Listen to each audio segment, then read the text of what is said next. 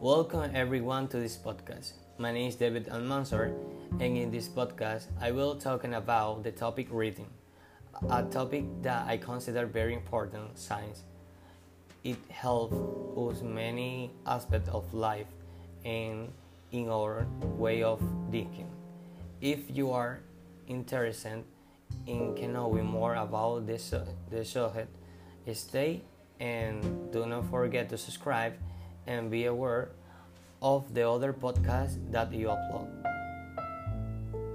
Reading is the process of understanding some type of the information or ideas stored in a medium and transmitted through some type of code, usually a language, which uh, can be visual or tactile.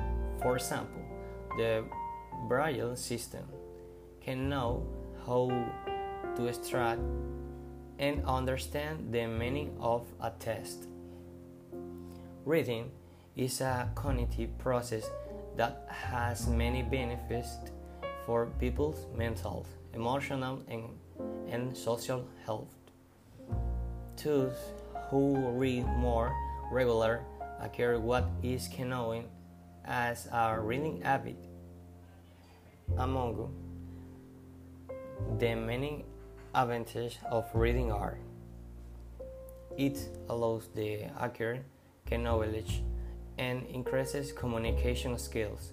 It helps to develop the ability to analyze and solve problems. It is an entertainment of opinions. It allows the to develop empathy and inter interpersonal relation, relations, enrich the inner wall, expand vocabulary, and encourage reading, simulate concentration, encourage the imagination, exercise neural connection, it allows the two relation emotions.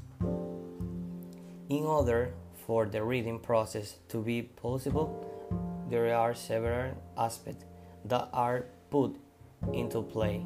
First, the physical issue, eye movement, and vision are necessary to read. Since this process involves visualizing words or symbols. So far today podcast. I hope you like it.